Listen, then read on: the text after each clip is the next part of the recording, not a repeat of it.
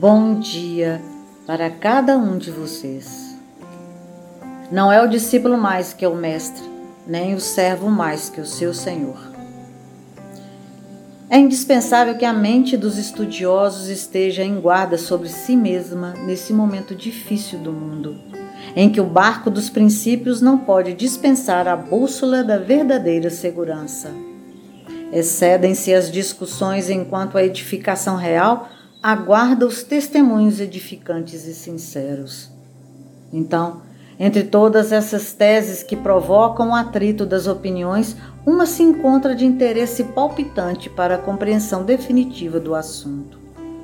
Referimos-nos a de Espiritismo e Evangelho, para concluir que os novos trabalhadores da verdade muito se movimentam nesse setor, quanto deveriam observar o mais elevado ideal da união em tal sentido.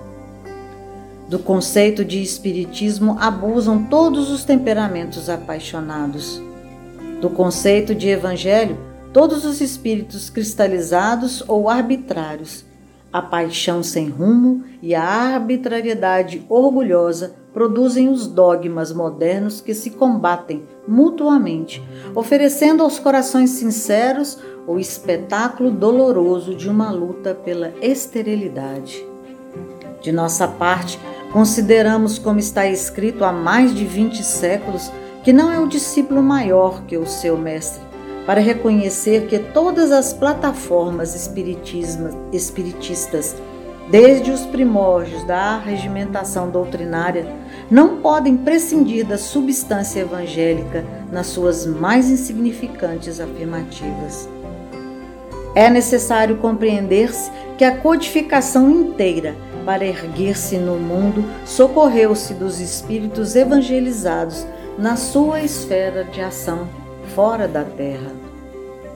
Ela constitui a estrutura humana do edifício doutrinário, mas todo o material da construção é do Cristo.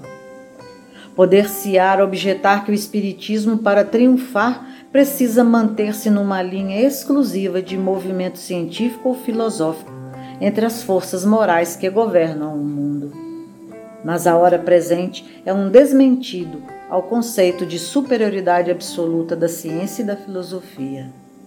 A atualidade está repleta de exemplos que desnorteiam os espíritos mais avisados. Há cientistas que só encontram motivos para detestarem os bens da vida e filósofos que, no emaranhado dos raciocínios, acabam sem saber se eles próprios são personalidades reais.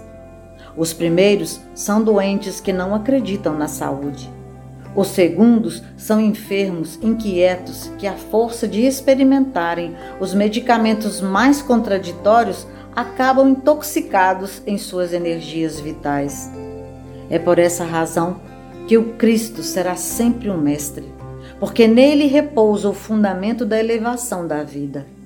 De sua exemplificação e seus ensinos decorrem todos os motivos substanciais da grande edificação que os discípulos novos vêm efetuando na atualidade junto às forças do mundo. Claro está que no desenvolvimento das realizações doutrinárias Todas as experiências nobres devem ser cultivadas, salientando-se a codificação kardeciana, aberta no planeta como um elevado caminho para o luminoso horizonte da verdade infinita. Mas a nossa palavra nessas singelas apreciações possui um outro objetivo. Não podemos discutir os triunfos mundanos da doutrina porque também as religiões literalistas tiveram numerosos triunfos em todos os tempos.